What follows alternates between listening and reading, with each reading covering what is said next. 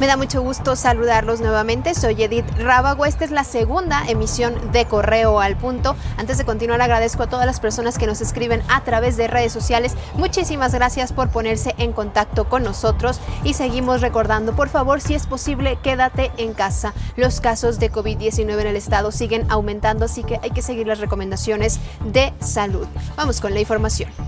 Autoridades dieron a conocer esta tarde la actualización de casos de COVID-19 en Guanajuato. En esta jornada fueron 45 nuevos contagios. Con esto la cifra asciende a 733. Del mismo modo se informó que un hombre de 61 años, originario de Irapuato, perdió la vida, al igual que una mujer de 89 años, residente de San Luis de la Paz.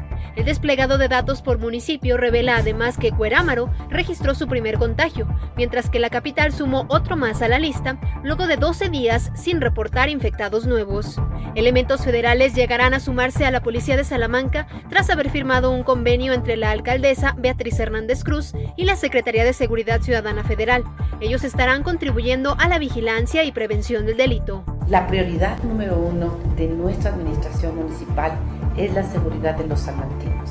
Con mucho orgullo les anuncio que hemos firmado un convenio con la Secretaría de Seguridad y Protección Ciudadana para el apoyo que nos estarán enviando en elementos de las fuerzas federales que se integrarán a nuestra policía municipal. No he dejado de trabajar un solo día en favor de la seguridad de nuestras familias.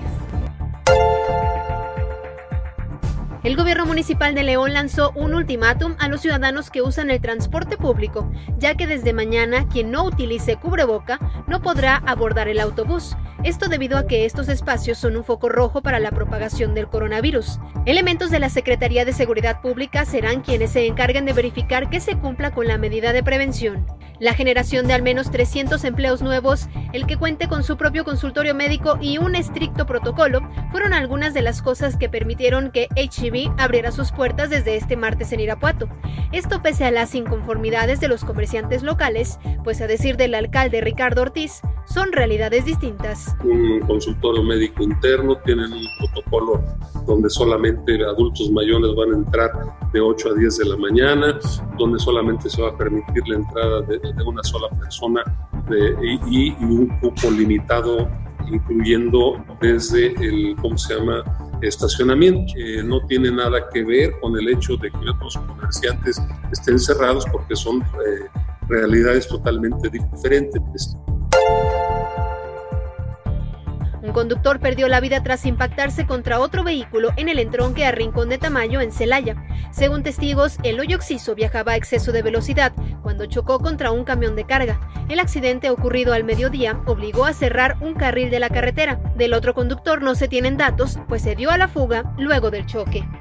Manténgase conectado con nosotros a través de redes sociales, Facebook, Twitter, Instagram, YouTube. Estamos como Periódico Correo. Lo invito a visitar nuestra página web, periódicocorreo.com.mx y también a escuchar nuestro podcast disponible para ustedes a través de plataformas digitales. En unas horas más, mi compañero Roberto Itzama estará llevándole toda la información hasta su casa porque queremos que se quede en casa. Que tenga muy buena tarde.